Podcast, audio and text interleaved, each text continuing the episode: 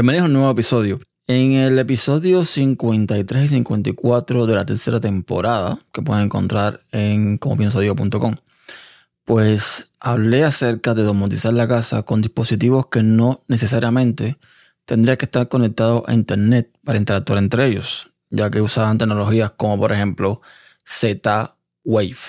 Eh, mi idea era, digamos, domotizar la casa con estos dispositivos. Lo que pasa que con el paso del tiempo he ido acechando esto.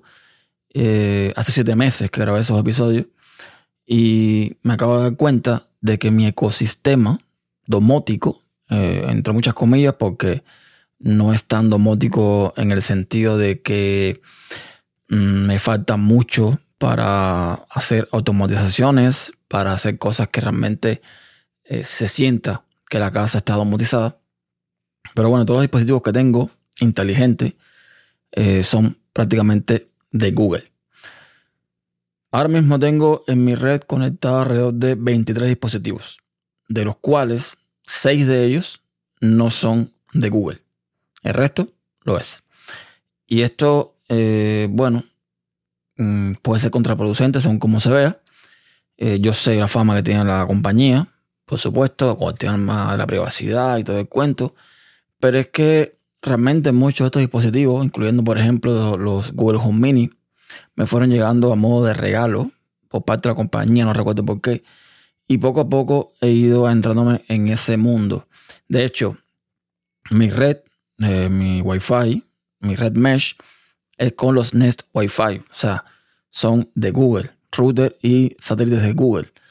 Entonces, eh, tenía sentido para mí que todo lo demás también tenga relación con estos dispositivos para una mejor comunicación. Dígase entonces que tengo los Google Home Mini, los Chromecast, eh, esta, pantalla mm, con altavoz, que no me acuerdo el nombre ahora, que tengo en la cocina, los, el router y los satélites, el timbre con cámara, las dos cámaras nuevas que compré, también de Google, mm, y se me queda algo por ahí. mi ecosistema prácticamente es de Google.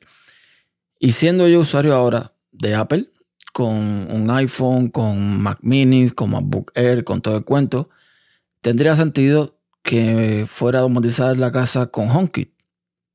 Pero para ser honesto, yo estuve revisando un poco la web de Apple y lo que ofrecen en este sentido y veo un montón de marcas, marcas de cero, que sí, que pueden funcionar muy bien, que pueden estar muy integradas y todo el cuento, pero me da la sensación, esa extraña sensación como que no tienen que ver uno con el otro.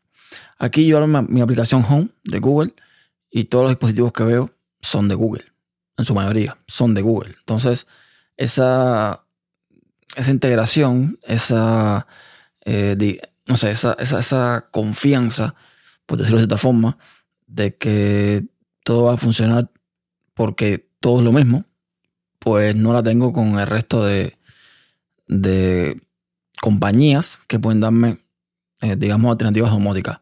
Lo otro sería Amazon. Pero si les soy honesto, y soy, soy honesto completamente cuando digo esto, confío menos en Amazon que en Google. Aunque parezca raro y paradójico, confío menos en Amazon que Google. Pero bueno, en fin, el punto es que mi, mi domótica prácticamente es Google. Y de hecho va a seguir siendo Google.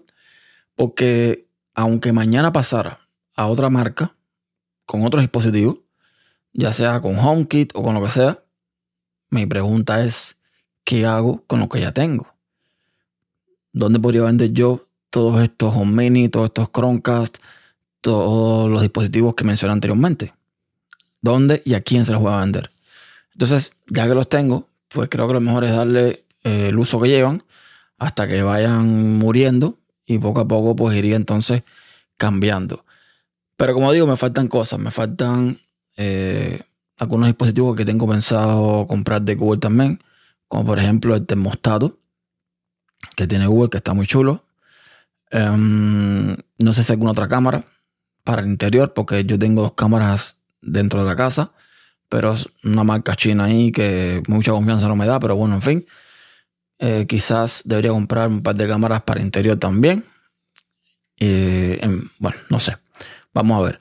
Porque la otra cosa que no comenté y, que me, me aporta una ventaja con respecto al resto de marcas es que Google me ofrece muy buenos descuentos por paquetes completos. Esto, estas dos cámaras últimas que compré, por ejemplo, venían un paquete de dos, rebajada como 70 dólares, algo así.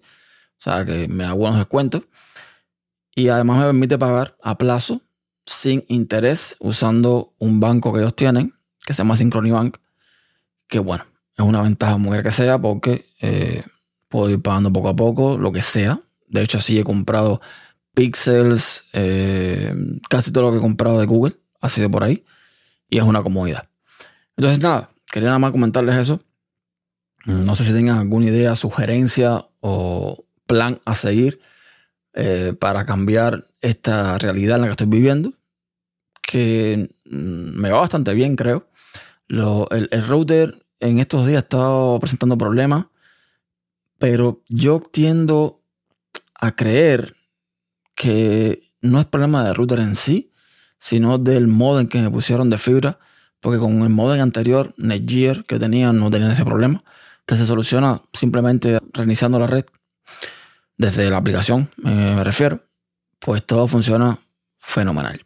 Entonces, nada, como extra, digo que muchos de estos dispositivos de Google, a los altavoces y demás, tienen el micrófono desactivado. Eh, igual, es una capa extra nada más de privacidad. Así que por aquí lo dejo y hasta un próximo episodio.